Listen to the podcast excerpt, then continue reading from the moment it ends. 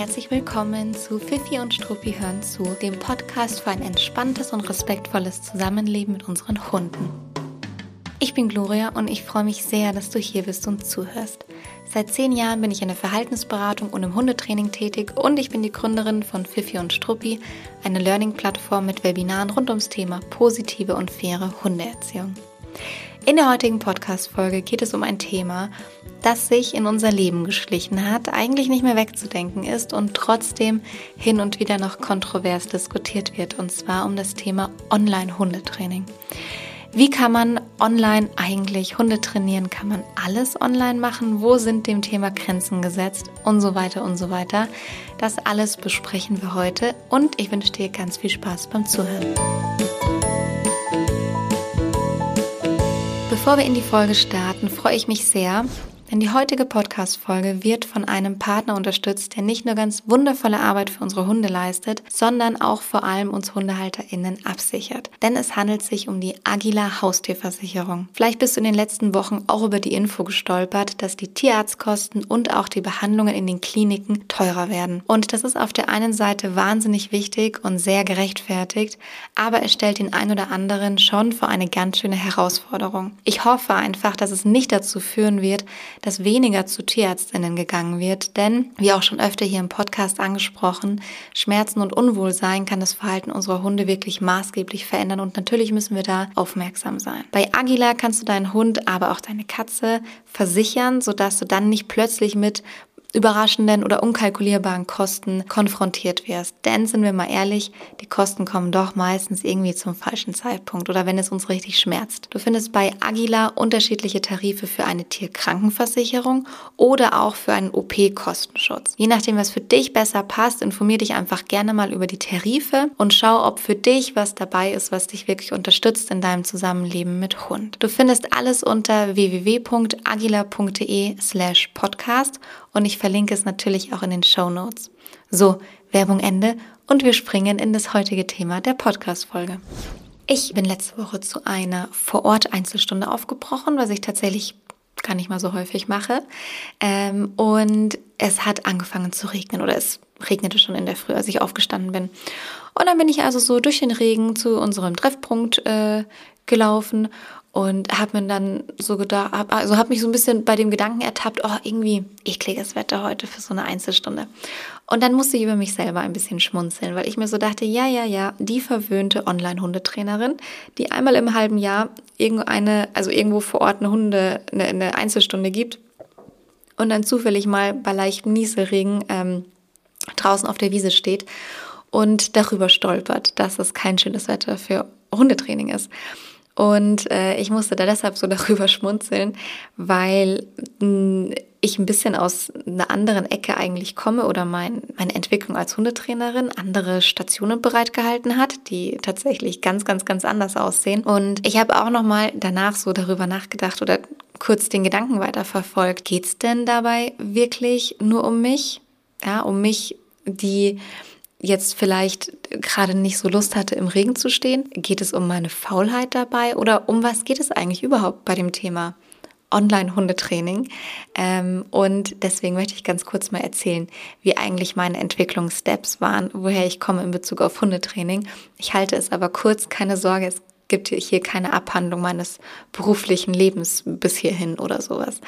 Ähm, aber ganz kurz einmal vorneweg, um ein bisschen auch zu verstehen, wie hat sich es bei mir entwickelt, wie bin ich dazu gekommen, eigentlich mittlerweile fast, also seit vielen Jahren fast ausschließlich online zu arbeiten, was sind die Hintergründe und was sind auch meine Erfahrungen damit.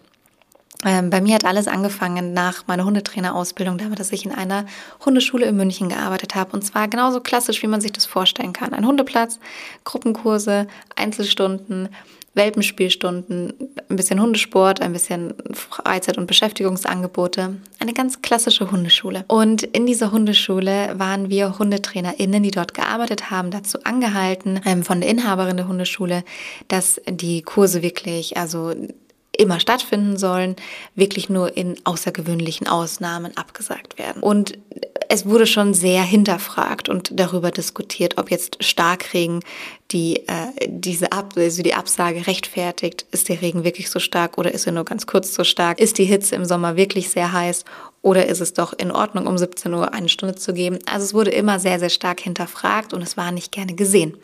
Und was auch dazu kommt, wenn wir mal so ein bisschen abgewägt haben irgendwann, was ist denn für uns gerade die unaufwendigere ähm, Lösung oder Alternative, ähm, dann konnten wir immer entscheiden zwischen, okay, eine Stunde auf dem Hundeplatz, egal bei welcher Bedingung, oder ähm, meistens mehrere Stunden versuchen, alle eingeschriebenen TeilnehmerInnen von diesem Kurs zu erreichen, zu kontaktieren. Und das war irgendwie nicht so easy wie eine WhatsApp-Gruppe, sondern ähm, da standen einige Telefonnummern auf unseren Kurslisten, teilweise auch einfach Festnetznummern von Menschen, die in München und um München herum halt wohnen, ähm, die man dann versucht hat zu erreichen, um ihnen zu sagen, wir müssen leider diesen Kurs absagen, weil XYZ. Und wenn wir nur eine Person davon nicht erreichen konnten, dann standen wir natürlich trotzdem auf dem Platz, um nicht eine Situation zu haben, in der ein Kunde, eine Kundin vor verschlossener Tür steht und ihr niemand gegenübertritt. So.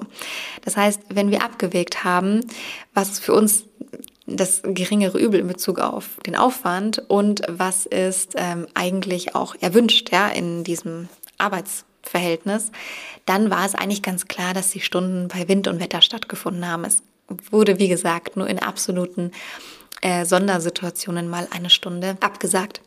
Warum gehe ich da so stark darauf ein? Ich meine, ich komme jetzt natürlich vom Wetter, weil ich darüber gestolpert bin letzte Woche, als ich im Regen stand. Aber das Wetter ist natürlich schon auch ein ganz großer Punkt im Thema Online-Hundetraining. Für mich mittlerweile bei weitem nicht der wichtigste, um Gottes Willen auf gar keinen Fall. Aber ähm, es ist natürlich etwas, was oft im ersten Moment sehr präsent ist. So, jedenfalls war es auch dort sehr präsent, weil wir natürlich schon auch gemerkt haben, wir HundetrainerInnen, ja, es macht was mit den Hunden, aber auch mit den Menschen, wenn man im Regen auf dem Hundeplatz steht. Die Hunde verhalten sich anders, viele Hunde sehr, sehr gehemmt. Und es gibt immer auch die Ausnahmen. Also es gab HundehalterInnen, die zu uns gesagt haben, naja, also ob ich jetzt im Regen eine Stunde spazieren gehe oder eine Stunde im Regen auf dem Hundeblatt stehe, macht für mich keinen Unterschied. Mein Hund möchte raus, der will bespaßt werden, der will was machen, der will was erleben. Für mich ist beides fein. Aber es gab eben auch ganz viele HundehalterInnen, die jetzt normalerweise nicht ihren Hund eine Stunde durch den Park geschliffen hätten und viele kleine Malteserchen, die nicht ganz so glücklich auf diesem überschwemmten Hundeplatz standen, ähm, ob jetzt mit Regenmantel an oder ohne. Aber ja, und wenn wenn die Hunde mal ein bisschen miteinander gespielt haben, je nachdem, was es gerade für eine Stunde war, dann kann man sich natürlich auch bildlich vorstellen, wie die Hunde danach aussahen, als man sie wieder versucht hat einzusammeln und nach Hause zu tragen. Und wir haben uns das schon hin und wieder mal gedacht ähm, oder auch dieses Konstrukt so ein bisschen hinterfragt, weil wir uns schon gedacht haben, Hauptsache durchziehen, Hauptsache den Stundenplan durchziehen. Warum eigentlich? Also für wen? Für den eigenen Geldbeutel, für den Geldbeutel der Hundeschule? oder doch für den Hund. Ähm, und eigentlich darf doch in unserer Arbeit, das ist ja das Schöne an unserer Arbeit, der Hund und seine Bedürfnisse im Mittelpunkt stehen. Und vielleicht sollte auch der Hund mit seinen Bedürfnissen im Mittelpunkt stehen. Und ähm, das war so der erste Moment, wo man so ein bisschen mal drüber gestolpert ist, dass vielleicht dieses ähm, ganz klassische Konstrukt der Hundeschule nicht in allen Situationen passend oder gerechtfertigt ist. Parallel dazu habe ich angefangen, in einem Tierschutzverein zu arbeiten und habe dort ehrenamtlich Familien betreut, die nach der Adoption, also wenn der Hund schon bei ihnen eingezogen ist, Probleme mit dem Hund hatten. Und diese Hunde wurden nicht alle in München und Umgebung vermittelt, sondern in der kompletten Dachregion. Und natürlich ähm, konnte ich auch da nicht immer, auch wenn es vielleicht sogar in München war, persönlich vorbeifahren. Ähm, es war eine ehrenamtliche Unterstützung neben meinem damaligen Job und meinem damaligen Nebenjob und, wenn ich ehrlich sein soll, meinem Vollzeitstudium, das ich auch noch gemacht habe. Ähm, also es war eine volle Zeit und natürlich konnte ich überhaupt nicht immer äh, bei jedem vor Ort sein. Deswegen war es eigentlich recht gängig, dass die Unterstützung telefonisch oder auch mal per Videocall oder E-Mail passiert ist. Und ich war dort wirklich mit allen Themen konfrontiert, die man sich so vorstellen kann. Und in der Regel waren es auch Notfallthemen. Also man hat mich jetzt selten kontaktiert, wenn der Hund nicht stubenrein war. Oder wenn man sich schwer getan hat, dem Hund einen Sitz oder einen Platz beizubringen, weil das eigentlich nicht die Situationen sind, in welchen man sich an die Organisation wieder wendet, sondern man wendet sich genau dann an die Organisation äh, wieder, wenn eher ein schwerwiegendes Problem vorliegt. Ja, der Hund versteht, der neue Hund versteht sich nicht mit dem Ersthund, der Ersthund versteht sich nicht mit dem neuen Hund.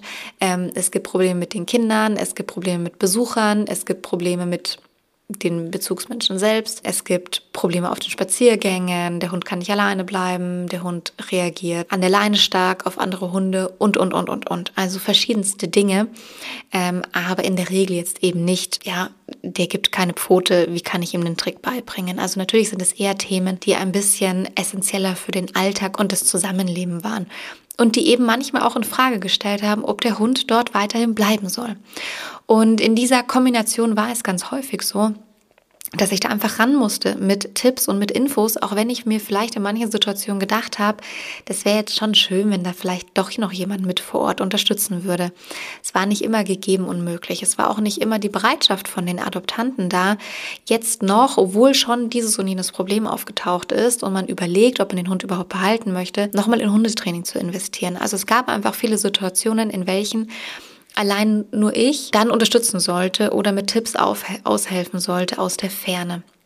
Manchmal wurde begleitend auch in eine Hundeschule gegangen oder ähnliches. Und dann ist es eben auch oft so gewesen, dass das, was ich ihnen gesagt habe und das, was sie halt vor Ort von der Hundeschule gehört haben, ziemlich auseinandergegangen ist. Das ist jetzt wahrscheinlich auch nicht besser, ja, weil dann weiß man irgendwie auch nicht mehr, was man glauben und machen soll.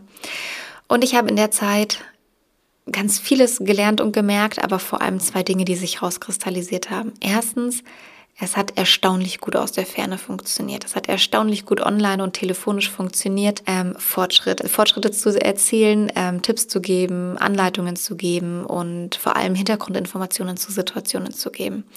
Und es war teilweise so, dass man wirklich Fortschritte nach nur einem Telefonat irgendwie hatte. Ähm, nicht immer natürlich, ja, aber in Teilen. Ähm, und was ich auch gemerkt habe, dass Themen sich wiederholen. Und natürlich muss man Themen individuell anpassen, das ist ganz, ganz klar. Aber die Hintergrundinfos, die ich gegeben habe, telefonisch, per Zoom, Videocall oder, oder, oder, die haben sich wiederholt. Das heißt, ich habe gemerkt, ich spule hier immer mal wieder dieselben Hintergrundinformationen ab. Und auch wenn es dann natürlich individuell darum geht, wie wendet man das jetzt auf die jeweilige Situation an, gab es hier Momente, wo ich mir dachte, es wäre wahnsinnig praktisch, wenn ich diese Informationen, die ich jetzt schon 150 Mal ge gesagt und gegeben habe, ähm, ich habe das über einige Jahre gemacht, diese Arbeit in, im Tierschutzverein, ähm, wenn man das vielleicht ein bisschen bündeln könnte, ja, und die Leute zentral auf diese Informationen zugreifen könnten und ich mich da nicht immer wiederholen muss, während ich eigentlich vielleicht gerade zwischen zwei Jobs hin und her düse oder versuche, irgendwie mein restliches Leben auf die Reihe zu kriegen. Ähm, und dann wurden eigentlich damit unsere, meine Webinare geboren. Also das war so der Startschuss davon, dass ich angefangen habe, Webinare zu geben. Ich habe zuerst ähm, so monatliche Online-Fragerunden auf Facebook gemacht, wo die Adoptanten eben Fragen stellen konnten und mir einreichen konnten. Und ich habe dann auch angefangen, zuerst dort und später dann über Zoom und jetzt eben auch über die eigene Plattform Webinare zu geben. Ähm, das ist also die Hintergrundgeschichte dazu, wie ich überhaupt dazu kam, also dieses Format für mich zu entdecken und überhaupt, was der Antrieb und der Hintergedanke war dabei, wie sich das entwickelt hat. Also es ist recht organisch entstanden und gewachsen eigentlich. Es ist ja auch schon bei mir jetzt mittlerweile einige Jahre her, dass diese Entwicklung ähm, Richtung Online stattgefunden hat. Und was auch wiederum parallel dazu passiert ist, ist, dass ich ähm, mich nicht nur, aber auch mitunter online fortgebildet habe. Und ich schon auch gemerkt habe, krass, also der Wissensaustausch funktioniert wirklich wunderbar online. Ähm, und immer mal wieder, auch wenn es nicht online war, sondern man vor Ort irgendwo saß, ist man da vielleicht auch mal drüber gestolpert, dass man jetzt ähm, vielleicht die eine oder andere Annehmlichkeit gehabt hätte, wenn es online stattgefunden hätte. Also es gibt ja immer für und widers, es gibt immer Pro und Kontras, es gibt auch nicht nur Pros ähm, für Hunde, Online-Hundetraining, ähm, das erzähle ich auch gleich später noch. Aber man hat so irgendwie mitbeobachtet und gemerkt, ah okay, also Wissensaustausch funktioniert schon mal wunderbar vielleicht in Teilen sogar besser, ähm, als wenn man vor Ort irgendwo zusammensitzt. Und als dann die Pandemie kam, steckte ich, um ehrlich zu sein, schon super lange sehr, sehr tief in Online-Hundetraining. Also mich hat das damals nicht aus den Latschen gekippt in Bezug auf meine Arbeit mit HundehalterInnen. Ähm, und was die Pandemie natürlich geschafft hat, ist, dass sie ein wahnsinniger Katalysator für Digitalisierung war, nicht nur in Deutschland, überall natürlich, wo die Pandemie stattgefunden hat und wo man auch Zugang zu digitalen Endgeräten hat. Ähm, aber wenn wir es jetzt einfach mal auf Deutschland beziehen, es hat die Digitalisierung insofern schon ganz stark ange angeschoben, als dass eine deutlich größere Offenheit gegenüber Online-Formaten entstanden ist. Ja, auch vielleicht in Zielgruppen, die davor nicht so online-affin waren. Also eigentlich mittlerweile, ähm, es ist will das jetzt gar, will gar nicht, dass es so böse klingt, aber irgendwie in meinem Kopf klingt es schon böse, bevor ich es überhaupt ausgesprochen habe. Aber ich wollte nur sagen, auch meine Mama äh, sitzt mittlerweile schon vor Zoom und nimmt an irgendwelchen Gruppenmeditationen teil oder keine Ahnung, was sie in ihrer Freizeit so alles macht. Ähm, und das hätte ich zum Beispiel, also vor der Pandemie war das nie und nimmer der Fall. Also da saß meine Mutter ganz sicher nicht ähm, in einem Online-Kurs oder hat sich irgendwo online dazugeschalten oder äh, eine Fortbildung angeschaut. Also ich glaube schon, dass da auch Zielgruppen erreicht wurden oder was heißt ich glaube, ich habe es sehr eng miterlebt, Zielgruppen mittlerweile sehr offen gegenüber Online-Trainings wurden, die man davor damit vielleicht nicht erreichen konnte. Das heißt, das ist eine Ausprägung gewesen von der Pandemie. Was aber auch eine Ausprägung von der Pandemie war, ist, ähm, dass es super, super, super schnell auch super, super viele Angebote in die Richtung gab. Also gefühlt jeder jetzt mal bezogen auf Hundetraining. Jeder Hundetrainer, jede Hundetrainerin, jede Hundeschule hat angefangen, Webinare zu geben, Online-Angebote aus dem Boden zu stampfen, Kurse online zu geben, Stunden online zu geben. Natürlich, verständlicherweise, weil man sich natürlich nicht zwei Jahre lang, ein Jahr lang im Lockdown zu Hause hinsetzen wollte, das Wettamt anrufen wollte und sich darüber beschweren wollte, dass man nicht arbeiten darf, sondern natürlich wollte man auch für die Einkünfte da ja ein zweites Standbein aufbauen oder hm, ein zweites Standbein ist es vielleicht gar nicht, ein bisschen umdenken, um auch weiter Einnahmen zu haben, was natürlich nicht ähm, zu verachten ist. Und was ich damals aber auch bemerkt habe, und da hatte ich einen kleinen Vorteil, ich habe in meinem Hauptjob in der Entwicklung von digitalen Geschäftsmodellen gearbeitet und habe mich damit befasst, wie man eigentlich Offline-Formate auf Online-Formate übertragen kann. Und meine Devise war es eigentlich dort immer oder ist es auch immer noch, dass du nicht einfach Offline-Formate eins zu eins auf Online übertragen kannst, sondern natürlich braucht ein anderes Medium, ein anderes Format auch andere passende Inhalte, eine andere passende Struktur. Und das ist etwas gewesen, was man da manchmal ganz, ganz gut beobachten konnte. Ja, dass da der ein oder andere, glaube ich, ein bisschen drüber gestolpert ist, dass jetzt sein Grunderziehungskurs nicht zu 100 Prozent genauso online stattfinden konnte, wie er da vielleicht davor offline stattgefunden hat. Und deswegen sind natürlich auch andere Formate entstanden und Webinare gegeben worden und so weiter und so weiter. Und bei mir waren es halt und sind es auch immer noch Webinare, es ist der Podcast, es sind Live-Fragerunden über Facebook gewesen damals und aber auch Verhaltensberatung, also Einzelcoaching, ja. Ähm, Einzelstunden, Einzelcoaching in Form von Online-Trainings, also Verhaltensberatung online. Und da möchte ich jetzt ein bisschen tiefer reinspringen und mal ein bisschen herausarbeiten, was sind denn Vor- und Nachteile von Online-Trainings, weil natürlich gibt es immer beide Seiten, wie bei allem. Und da springen wir doch jetzt direkt mal rein. Es gibt einige Vorteile von Online-Trainings, von Online-Angeboten. Ähm, und ich beziehe jetzt wirklich tatsächlich erstmal in erster Linie auf Verhaltensberatung. Das fällt mir jetzt gerade leichter, weil ich schon finde, dass es sehr, sehr stark vom Format und vom Ziel des Formats abhängig ist, ähm, was man da nutzen und machen kann. Wenn ich Verhaltensberatung online gebe, also nicht so wie letzte Woche, als die arme, verwöhnte Online-Hundetrainerin sich in den Regen stellen musste, ähm, dann habe ich den Vorteil, dass ich in der Regel ungeteilte Aufmerksamkeit der Menschen habe. Ja? Wenn man vor Ort auf einem Hundeplatz steht oder draußen rumläuft, dann sind die Menschen auf ihren Hund fokussiert. Ja? Dass er sich benimmt, dass er nichts Falsches macht oder dass er genau was Falsches macht, nämlich endlich mal zeigt, warum man hier überhaupt in der Stunde ist, weil das muss ja der Hundetrainer oder die Hundetrainerin jetzt unbedingt sehen. Man ist mit dem Hund beschäftigt, der lenkt einen ab, man ist mit der Umgebung beschäftigt, man ist damit beschäftigt, dass, keine Ahnung, ein Stöckchen auf dem Boden liegt und der Hund sich das gerade schnappen möchte. Also man hat nicht den vollen Fokus auf dem Gespräch mit, mit der Verhaltensberaterin. Mm, wenn ich es aber online mache, dann habe ich in der Regel die volle Aufmerksamkeit oder nur ein bisschen wenig geteilte Aufmerksamkeit vom Menschen, wenn der Hund halt im Hintergrund doch vielleicht mal kurz nicht zur Ruhe kommt. Aber in der Regel können die Menschen freier sprechen, besser am Stück sprechen und auch zuhören und man kommt halt ähm, ein bisschen schneller weiter in Bezug auf Informationsaustausch in beide Richtungen. Was man auch hat, ist, dass man ähm, alles, was man dann umsetzt, selbst als Hundehalterin mit dem eigenen Hund, was man dort gelernt hat in der Verhaltensberatung oder besprochen hat, das setzt man dann direkt in der eigenen Umgebung um. Also nicht in einer Art Scheinkonstrukt eines Hundepla Hundeplatzes, sondern ähm, in der eigenen Umgebung, in der eben auch das Leben stattfindet. In der eigenen Wohnung, in der eigenen Wohnsiedlung, auf dem, in den Freilaufgebieten, in den Parks und so weiter und so weiter. Und was mir total wichtig ist, ich weiß aber, dass da HundetrainerInnen unterschiedlich vorgehen und ich finde beide Wege total gerechtfertigt. Das muss jeder für sich wissen. Ich gebe gerne wirklich umfassende Informationen zu den Zusammenhängen von dem Training und der Anleitung, die ich aufbaue. Das heißt, ich gebe keine Schritt-für-Schritt-Anleitung, sondern ich erkläre das Big Picture hinter allem ähm, und dann gebe ich oder erarbeiten wir uns gemeinsam die ersten Schritte, die derjenige machen kann, um loszugehen. Aber im Grunde versuche ich immer, natürlich ist es auch da mal von Thema zu Thema unterschiedlich und auch von Mensch zu Mensch unterschiedlich, aber ich versuche im besten Fall immer das einen, einen Überblick über das Big Picture zu geben, die Anleitung, die Trainingsanleitung zu erklären und die Zusammenhänge zu erklären, sodass es dann eben auch im besten Fall nicht immer nach einer Stunde, aber nach Abschluss der Verhaltensberatung möglich ist für den jeweiligen äh, Menschen, die Dinge selbstständig umzusetzen und zu beobachten und zu hinterfragen. Das ist aber ein bisschen unterschiedlich. Ähm, ich mache das sehr gerne so, dass ich erstmal viel Input und Zusammenhänge gebe und erkläre.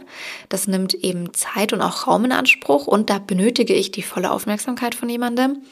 Aber natürlich ähm, kann man es auch so machen, dass man auch, wenn man jemanden online betreut, eher eine Schritt-für-Schritt-Anleitung gibt. Was ich zum Beispiel noch niemals nie gemacht habe, ist, dass ich jemandem gesagt habe, nimm mal das Handy oder den Laptop mit raus auf deinen Spaziergang, film mal, wie du draußen etwas machst und hier gebe ich dir jetzt eine Schritt-für-Schritt-Anleitung. Das ist für mich viel zu viel, genau eins zu eins übertragen, wie eine Stunde offline aussehen würde und ich versuche sie jetzt online abzubilden. Das hakt einfach oftmals, es funktioniert nicht in meiner Realität nicht so gut. So, wir haben noch andere Vorteile. Also ich habe jetzt schon gesagt, man kann in Ruhe sprechen und Zusammenhänge erklären. Ähm, man hat die Aufmerksamkeit, was man auch nicht ganz außer Acht lassen darf. Ähm, man geht, wenn man vor Ort arbeitet mit den Hunden, oftmals über die Grenzen der Hunde hinweg, weil kein Hund kann sich 60 Minuten am Stück konzentrieren. Oftmals ist es schwierig, die passenden Pausen einzubauen. Der Hund kann zwischendurch nicht irgendwie schlafen oder sich ausruhen. Ähm, und wenn man jetzt vielleicht sogar noch mit einem jungen Hund oder auch mit einem Welpen irgendwie zu tun hat, dann wird das noch, noch, also noch mal kritischer oder mit einem Tierschutzhund, was bei mir häufig der Fall ist. Die halten eigentlich nicht 60 Minuten durch, aber jetzt trifft man sich ja extra schon, hat vielleicht von beiden Seiten Anfahrt. Natürlich will man dann die 60 Stunden durchziehen. Ähm, und da geht man oftmals über die Grenze des Hundes drüber oder trainiert in einem Bereich, in dem eigentlich Training nicht mehr so gut möglich ist. Das heißt, auch hier hat man einen, einen Vorteil, wenn man es online trainiert und aufbaut, online miteinander zusammenarbeitet, weil die Hunde sich zwischendurch einfach in die Körbchen legen und schlafen können, weil die Hunde erstmal ähm, an zweiter Stelle kommen. Erstmal die Wissensvermittlung und dann geht, überträgt man es auf den Hund und dann natürlich in kleiner Dosierung. Und dann ist es schon lustig, wenn ich mich dann selber sprechen höre und sage, diese Übung machst du bitte maximal 30 Sekunden oder maximal eineinhalb Minuten. Und ich denke mir so, ja, witzig, aber also normalerweise wird das natürlich halt in einer 60, 60 Minuten Einzelstunde gemacht. Natürlich nicht 60 Minuten am Stück, Stück, Stück, aber so mit kleinen Pausen dazwischen, aber es ist schon natürlich erstmal vollgeladen mit Training diese 60 Minuten. Ich finde auch, dass dadurch, dass man ähm, eben nicht zu 100 Prozent gucken, also auf den Hund immer eingehen muss, sondern der sich auch mal ausruhen kann und man auch einfach die Aufmerksamkeit des Menschen hat, kann man online eine deutlich bessere Struktur ermöglichen. Und das führt in der Regel dazu, dass die Wissensvermittlung ein bisschen strukturierter und einfacher geschieht, ja, als wenn man da die Ablenkungen hat. Was man nicht außer Acht lassen darf, was ein großer Vorteil ist, natürlich, wenn jemand zu einem kommt, ja, ähm, dann zahlt man für die Anfahrt. Ähm, anders ist es überhaupt nicht möglich. Außer natürlich, man sagt, man trifft sich auf einem Hundeplatz, niemand zahlt irgendwie Anfahrt, aber in der Regel, wenn Einzelstunden in dem Zuhause von jemandem stattfinden sollen oder in der Umgebung von jemandem, dann muss der Hundetrainer, die Hundetrainerin dorthin fahren und dann benötigt das eine Fahrzeit. Und ich habe das auch in den letzten Monaten und Jahren hin und wieder in München gemacht, ähm, natürlich. Und ich kann aus Erfahrung sagen, wenn es jetzt nicht gerade in der Nebenstraße ist, zufällig, oder man sich an einem Ort trifft, den ich vorgeschlagen habe, sondern ich wirklich zu jemandem nach Hause gefahren bin, dann benötigt eine Einzelstunde insgesamt drei Stunden Aufwand. Denn man hat mindestens eine halbe Stunde durch den Stadtverkehr, man baut sich einen Puffer ein, man versucht einen Parkplatz zu finden. Dann überzieht man die Stunde auch ein bisschen natürlich, weil man sich ein bisschen verratscht oder weil hier oder da irgendwas ist. Und dann ist man gut und gerne ganz, ganz easy und jeder Hundetrainer, jede Hundetrainerin wird zum Beispiel bestätigen, die in München irgendwo im Auto hinfährt und trainiert vor Ort, ist man ganz easy drei Stunden unterwegs und beschäftigt. So, und wie soll das jetzt? Wie soll das jemals in Relation stehen zu dem, was man für die Stunde einnimmt? Wie soll es jemals? Ähm, weil man müsste ja theoretisch dem Kunden, der Kundin drei Stunden in Rechnung stellen. Drei Stunden oder eine wahnsinnig hohe, An also wahnsinnig hohe Anfahrtskosten, damit sich das überhaupt nur im entferntesten lohnt. Und mir zum Beispiel hat es immer total widerstrebt, weil ich einfach fand, dass es nicht in Relation steht. Also natürlich kann es sein, dass ich Leute gefunden hätte, die drei Stunden bezahlen, damit ich eine Stunde dort bin. Aber wo, also will ich das? Also ich fand das wahnsinnig komisch. Ich bin da immer sehr drüber gestolpert und ja, habe das auch einfach nicht so häufig, wie gesagt, angeboten oder gemacht, weil es nicht einfach nicht in Relation steht. Und da darf man sich als Kunde, als Kundin auch nichts vormachen. Wenn man erwartet, dass jemand zu einem nach Hause kommt, dann muss man eigentlich dafür bezahlen. Also was heißt eigentlich? Dann muss man natürlich dafür bezahlen. Und es ist halt nicht mehr mit 5 Euro Anfahrtskosten getan. Es ist es einfach nicht, wenn man sich überlegt, wie voll die Städte geworden sind, wie lange eine Anfahrt dauert, dann noch ein Parkticket ziehen, dann noch einen Parkplatz suchen. Und natürlich muss man sich da klar machen, wenn jemand drei Stunden insgesamt benötigt, um eine Stunde bei mir zu sein, dann muss ich das irgendwie finanziell ausgleichen. Und auch da ist die Frage an denjenigen ganz direkt, willst du das? Machst du das? Kannst du das? Das ist nicht immer so easy. So, dann kommt noch ein ganz persönlicher Grund dazu, der trifft aber sicherlich für viele andere Menschen nicht zu. Aber ich persönlich, wenn ich Hauseinzelstunden gemacht habe, also zu jemandem wirklich nach Hause gekommen bin, habe mich immer ein bisschen unwohl gefühlt, weil ich sehr ungerne in so einen fremden privaten Raum eintrete. Ich mochte das nicht so gerne. Einfach das ist wirklich eine ganz persönliche Sache, eine ganz persönliche emotionale Sache. Ich mochte einfach nicht so gerne in fremde private Räume einzutreten. Ich kam mir da wie so ein Störfaktor vor, ja. Und es gibt auch viele Hunde, die keine fremden Besucher mögen. Ja, vor allem in der Zielgruppe, in der ich arbeite, sind halt viele Tierschutzhunde und die sind nicht immer so amused, wenn ein fremder Mensch reinkommt. Und auch da ist es jetzt nicht unbedingt so wahnsinnig angenehm, wenn man schon von dem Hund ähm, knurrend im Flur gestellt wird ähm, oder er irgendwie fletschend auf einen zuspringt, wenn man einen Blick in das Zimmer wirft, in dem er sich gerade befindet. Und all das ist natürlich nicht nur einmal vorgekommen und naja, das ist ja auch klar, dass dann dort in diesem Rahmen kein normales Hundetraining stattfinden kann. Erstmal, ja, sondern man sich das irgendwie aufbauen muss. Diese Dinge habe ich nicht oder das sind die Vorteile auf der anderen Seite von äh, Verhaltensberatung, die online stattfinden. Natürlich habe ich auch versucht oder was heißt versucht, es gibt Nachteile. Ich habe auch versucht, Nachteile aufzulisten von Online-Trainings. Für mich gibt es relativ wenige, aber es gibt Situationen, in denen ich auf jeden Fall empfehle, mit einem Trainer und einer Trainerin vor Ort zu arbeiten. Und ich erzähle das mal kurz mit einer kleinen Anekdote. Ich war letztes Jahr irgendwann in München vor Ort in einer Einzelstunde. Es ging um einen Welpen aus dem Tierschutz, der den Ersthund der Familie ziemlich kirre gemacht hat. Und dann habe ich gesagt, okay, ich komme mal hin. Wir hatten schon zwei Stunden online gemacht. Ähm, ich komme mal und schaue es mir vor Ort an. Das war eine klassische Situation, in der ich für eine Stunde vor Ort dreieinhalb Stunden insgesamt unterwegs war. Nur, nur so ganz beiläufig erwähnt. Und was ich aber dort beobachten konnte, war sehr spannend und sehr hilfreich zu beobachten. Wir waren zusammen spazieren und ähm, die Hundehalterin hat bewusst oder auch unbewusst alles, was der Welpe nur angeschaut oder eine leichte Tendenz gezeigt hat, das in den Mund zu nehmen, sofort weggenommen, sofort weggenommen, ähm, aus dem Mäulchen gerissen und weggeworfen. Und der Welpe ist total aufgedreht dadurch und hat sich immer andere Dinge geholt und in den Mund genommen, die dann wiederum wieder rausgezogen wurden. Und das ist aber so beiläufig passiert, weil das eigene Handeln gar nicht hinterfragt wurde von der Person. Also es hat die nicht böse gemeint, da war sie auch nicht unwissend oder unachtsam, sondern das war für die so klar und musste überhaupt nicht hinterfragt werden, dass man dem Hund Dinge nehmen muss, die er nicht essen darf. Und deswegen äh, war es ganz klar, dass man ihm die eben aus dem äh, Mäulchen rausnimmt. Und das ist eine Sache, die hätte ich zum Beispiel nicht einfach mitbekommen, wenn wir nur online in der Verhaltensberatung gearbeitet hätten, weil es, wie gesagt, so beiläufig passiert ist und so gar nicht hinterfragt wurde, dass es gar nicht äh, thematisiert wurde. Genau das heißt, was einfach wegfallen kann, sind so beiläufige Beobachtungen die man sonst halt mal relativ easy so on the run irgendwie mitnimmt und mal was dazu sagt. Das kann mal sein, dass einem das fehlt, wenn man zu einem ganz spezifischen, speziellen Thema in die Verhaltensberatung einsteigt. Ähm, das muss jetzt nicht unbedingt schlimm sein, aber das ist etwas, was mir zum Beispiel aufgefallen ist. Also Dinge, die von den Menschen nicht thematisiert werden, weil sie gar nicht hinterfragt werden oder weil man dazu eine ganz, ganz starke Meinung hat, die eben als gegeben angesehen wird, ja, und deswegen gar nicht so in den ganzen Diskurs mit einbezogen wird, den man so hat in der Verhaltensberatung. Man sieht es aber auch zum Beispiel, also wenn wir jetzt schon darüber sprechen wollen, man sieht es aber zum Beispiel jetzt auch nicht, wenn man sich mit dem Hund lediglich auf dem Hundeplatz zu einer Gruppenstunde trifft. Also auch dann hat man ja auch nur einen kleinen Einblick in das Leben von einem Hund. Ähm, man sieht es, wenn dann wirklich, wenn man die mal ein Stück weit in ihrer normalen Umgebung begleitet oder ähm, ja, in, in ihrem Leben begleitet. Da könnte, also kann man sowas dann eher mal sehen. Ähm, was ich da aber schön finde, sind eben zum Beispiel begleitende Webinare oder Online-Kurse zu Themen oder auch Bücher, die man lesen möchte. Weil auch wenn man zum Beispiel selbst gar nicht da jetzt drauf kommen würde oder das nicht hinterfragen würde, würden wir zum Beispiel in einem Welpenerziehungswebinar oder würden wir nicht nur tun, wir auch in einem Welpenerziehungswebinar den Hinweis geben, dass man den Welpen nicht alles aus dem Mund reißt, was er irgendwie gerade aufgenommen hat.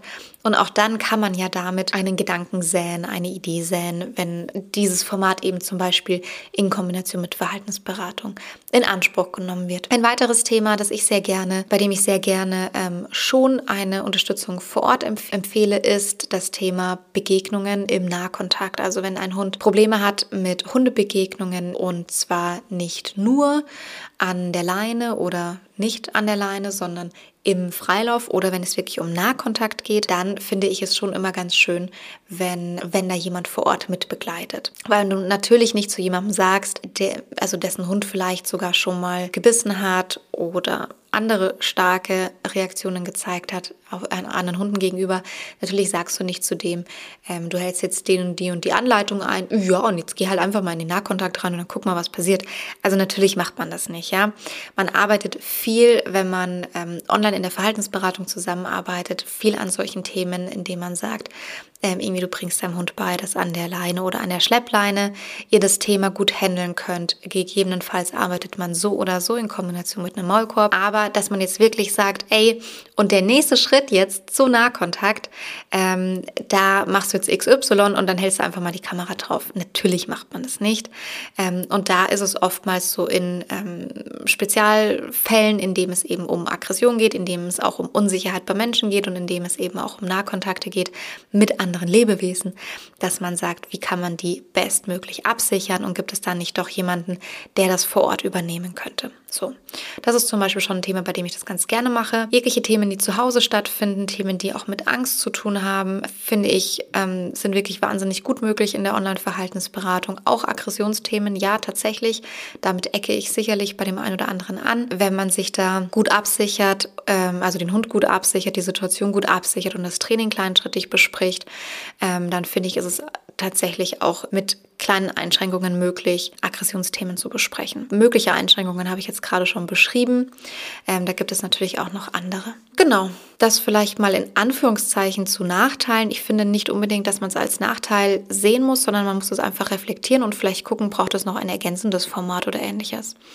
Was für mich einfach super gut passt, ich fühle mich da mittlerweile sehr, sehr wohl damit, ist die Kombination aus Webinaren, Online-Kursen oder Podcasts oder oder oder, also einem Format, das eben ein One-to-Many-Format ist, man sich Input holt, nicht irgendwie mit einer Einzelbetreuung, die man bekommt, sondern eben ein klassisches One-to-Many-Format, wo es eh erstmal darum geht, sich zu einem Thema Wissen anzueignen und Kontextinformationen und Hintergrundinformationen und mal so ein Basiswissen sich anzueignen. Das auf der einen Seite und dann gerne in Kombination mit einem Einzelcoaching, ähm, Einzelstunden, Verhaltensberatung, um diese, dieses Wissen, diese Informationen auf die eigene Situation zu übertragen, wenn man sich dabei eben gerne begleiten lassen möchte oder wenn man gerne mal eine ganzheitliche Betrachtung haben möchte für die eigene Situation, für den eigenen Hund. Also eine ganzheitliche Verhaltensberatung ist natürlich One-to-One -one und passiert jetzt nicht irgendwie in einem One-to-Many-Format. Und die Kombination daraus, die kann es ja einfach wahnsinnig gut sein.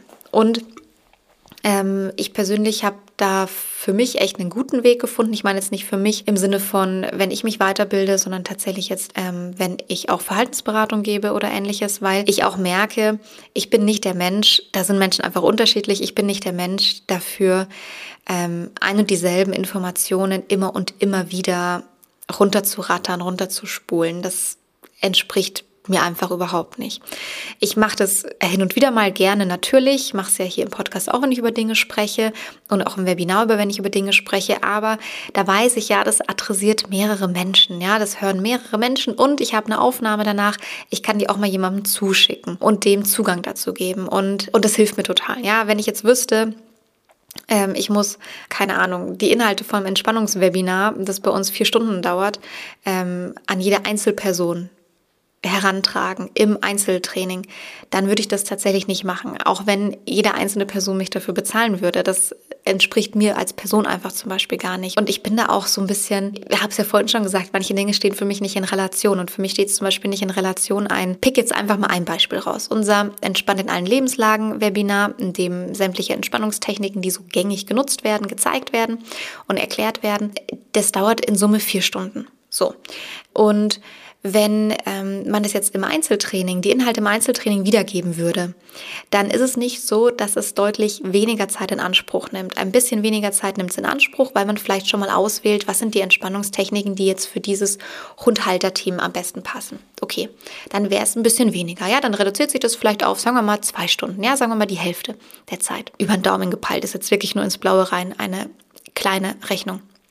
Und dann kommen aber genau ja schon diese individuellen Themen mit dazu und die kommen meistens an einem zu, zu, frühen Zeitpunkt schon mit dazu. Das heißt, es werden direkt schon Rückfragen gestellt, die auf die eigene Situation gemünzt sind, was ich total nachvollziehen kann. Das ist ganz gängig, dass es natürlich ein Gespräch ist und kein Monolog in einer Verhaltensberatung. Aber das führt natürlich dazu, dass aus den zwei Stunden mindestens schon wieder drei werden. Ja, wenn nicht dann sogar schon wieder vier auf dem Niveau man dann auch schon wieder wäre, wenn man sich das Webinar anschaut. Und jetzt aber kommt der große Unterschied. Dieses Entspannungswebinar kostet bei uns aktuell 66 Euro. Ja, ist eins der teureren Webinare, die anderen kosten weniger, aber weil es halt vier Stunden lang ist. So. Und 66 Euro ist noch nicht mal annähernd das, was diese drei bis vier Stunden Verhaltensberatung kosten würden. Also es ist, um ehrlich zu sein, noch nicht mal das, was eine Stunde Verhaltensberatung kosten würde. Eine Verhaltensberatung bei einem gut ausgebildeten ähm, Verhaltensberater oder Verhaltensberaterin kostet mittlerweile, wenn ich den Markt aktuell gut überblicke, irgendwas zwischen äh, 80, 85 und 150, wenn nicht sogar bis zu 200 Euro hoch.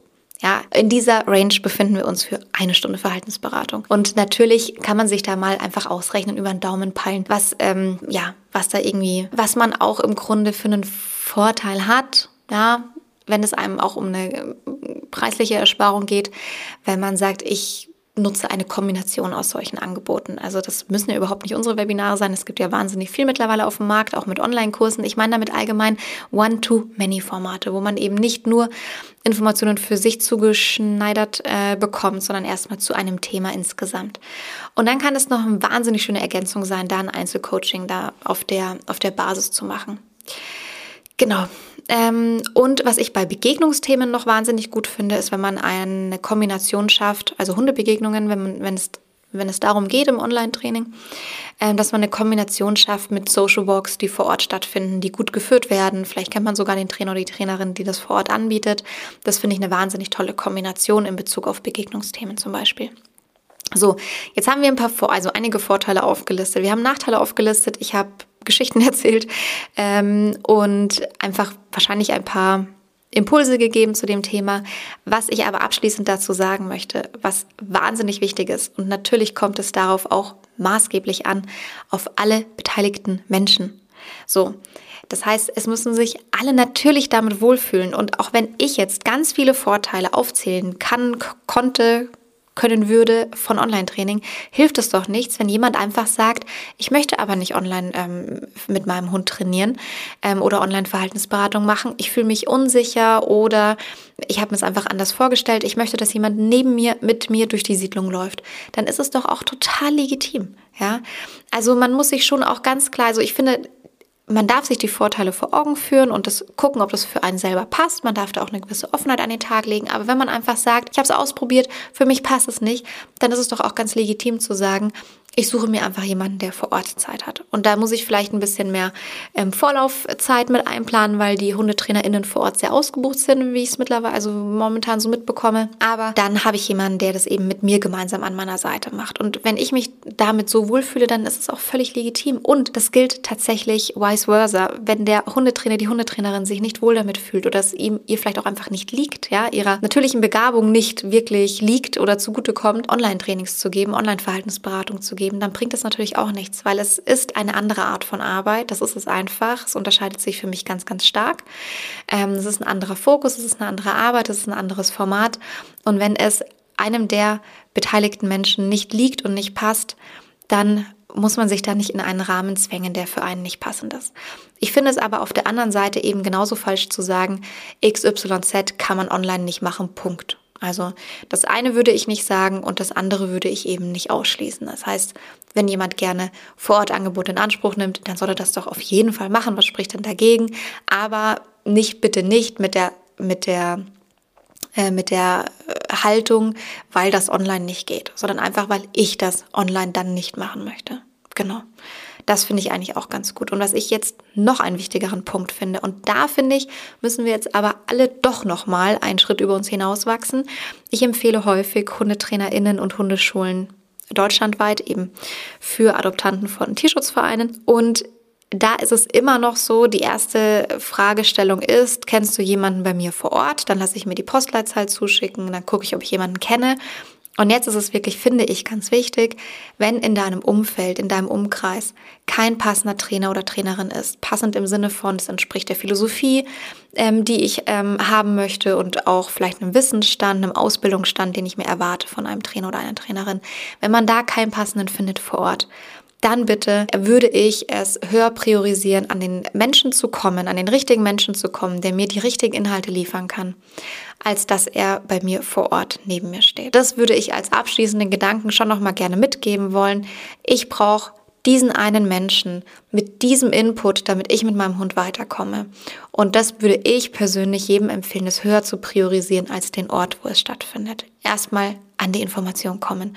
Und wenn man dann sagt, ich tue mich sehr schwer in der Umsetzung, dann kann man doch immer noch gemeinsam überlegen, wie man eine Vorortunterstützung aufbauen kann. So, ich freue mich, dass du so lange zugehört hast. Die Folge ist doch länger geworden, als ich vermutet habe. Und ich könnte auch immer noch wirklich weiter darüber sprechen.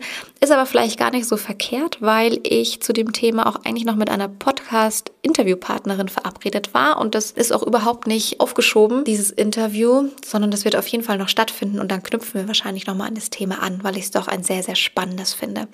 Ich hoffe, ich konnte dir den einen oder anderen Impuls geben, der für dich interessant war, dir vielleicht auch mal einen Blick hinter die Kulissen geben, also hinter die Kulissen von sozusagen mir als Hundetrainerin oder Verhaltensberaterin ähm, und da doch auch aufzeigen, dass es um mehr geht als um Wetterverhältnisse und dass man bei all den Formaten sich selbst und den Hund natürlich in den Fokus rücken darf. So, ich wünsche dir eine gute Zeit. Feedback wie immer super gerne unter dem jeweiligen Instagram-Post. Was ich dir auch gerne in den Shownotes verlinke, ist unser monatlicher Newsletter, der heißt Post von Gloria. Der wird, wie der Name schon sagt, von mir an dich geschrieben. Ähm, da sind ähm, viele Tipps mit dabei, Hintergrundinformationen. Ich teile zum Beispiel seit einigen Monaten meine Lieblingssignale ähm, des Alltags, die ich mit meiner Hündin nutze und ähm, am häufigsten nutze im Alltag und auch sonst gerne aufbaue mit mit Hundhalterteams oder gebt mal einen Einblick hinter die Kulissen, was wir gerade erarbeiten, uns ausdenken, an welchen neuen Formaten wir arbeiten. Ähm, ja, teile auch mal Begegnungen, Situationen, die ich selbst erlebe und ähm, ich freue mich immer sehr, den monatlichen Newsletter zu schreiben, weil es ja, wie eigentlich der Name schon sagt, wirklich so ein bisschen die, die Post von mir ist, alles, was mich so gerade auch ein bisschen bewegt in dem Moment. Und wenn du dich dazu anmelden möchtest, dann mach das sehr gerne. Ich verlinke es dir unten in den Show Notes. Und wenn dir jetzt diese, diese schöne Einleitung zum Newsletter nicht vielleicht schon ausgereicht hat, dann kann ich dir ja noch den ganz kleinen Hinweis mitgeben, dass sich tatsächlich bei uns hinter der Newsletter-Anmeldung ein 5-Euro-Gutschein verbirgt, den du auf alle Webinare anwenden kannst, wenn du bei uns mal auf der Plattform einkaufst. Genau, so, jetzt aber eine gute Zeit und bis zum nächsten Mal. Tschüss.